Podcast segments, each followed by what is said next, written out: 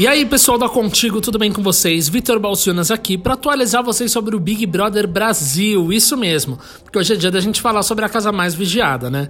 Então, acontece que foi parar no paredão Gisele, Pyong e Guilherme. Por essa, o hipnólogo realmente não esperava, fez uma cara de surpreso quando soube que estava indo pro paredão e não conseguiu escapar na prova do bate-volta, porque Prior levou o título de escapão da vez. Ele saiu desse paredão e vai evitar a Berlinda pela primeira vez já que o Prior já esteve em dois paredões praticamente seguidos, não é mesmo?